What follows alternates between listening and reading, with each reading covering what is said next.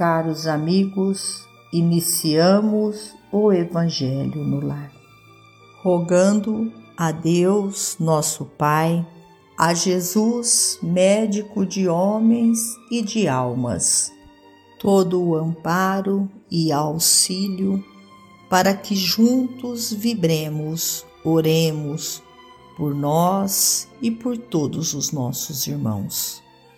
Que o manto de Maria de Nazaré envolva-nos a todos.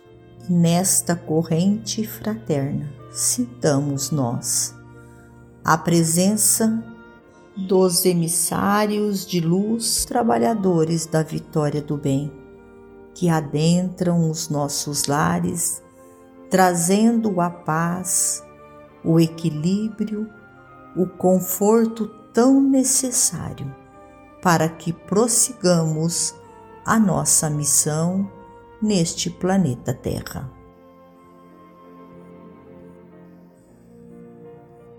Do livro Instrumentos do Tempo.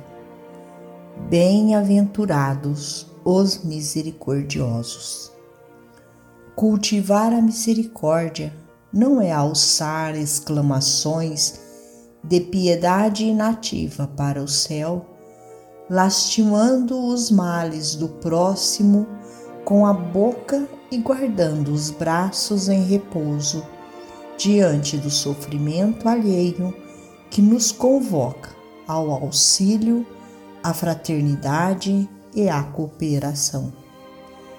Aprendamos a cultuar a misericórdia do silêncio perante os erros do vizinho ou da ação benfeitora, ajudando aqueles que nos desajudam, amparando aos que nos descompreendem e estendendo mãos amigas aos perturbados, aos tristes e aos indiferentes.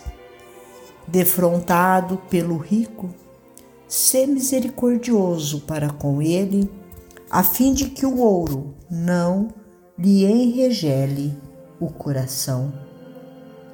À frente do necessitado, sê igualmente misericordioso, a fim de que a carência de recursos materiais não lhe induza o espírito à revolta e à maldade se usares a misericórdia para com o teu companheiro, no lar ou na tenda de trabalho, a serenidade será um bálsamo a fluir de teu verbo e a extravasar-se de tua alma, erguendo a paz que ilumina e socorre a todos.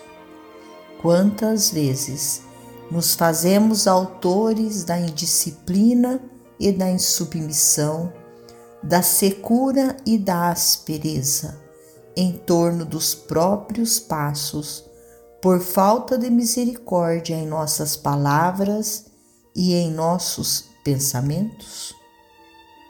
Plantemo-la em nosso caminho, trabalhando, construindo e colaborando incessantemente com o bem na certeza de que a compaixão não é remédio para os dias cor-de-rosa, e sim para os momentos de tempestade e incompreensão.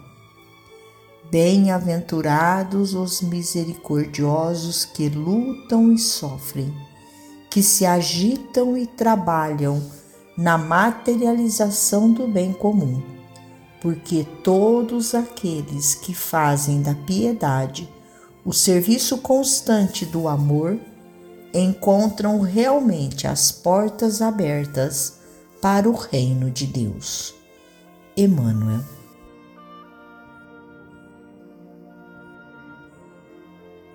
Finalizamos ao nosso Evangelho agradecendo a Deus a Jesus, nosso Mestre e Guia, a Maria de Nazaré, nossa Mãe amorada, e aos nossos amigos, benfeitores espirituais, trabalhadores da vitória do bem. Por mais estes instantes em que aqui reunidos podemos nós participar destas vibrações amorosas que alimentam o nosso corpo e a nossa alma. Fiquem todos com Jesus e até amanhã, se Deus assim o permitir.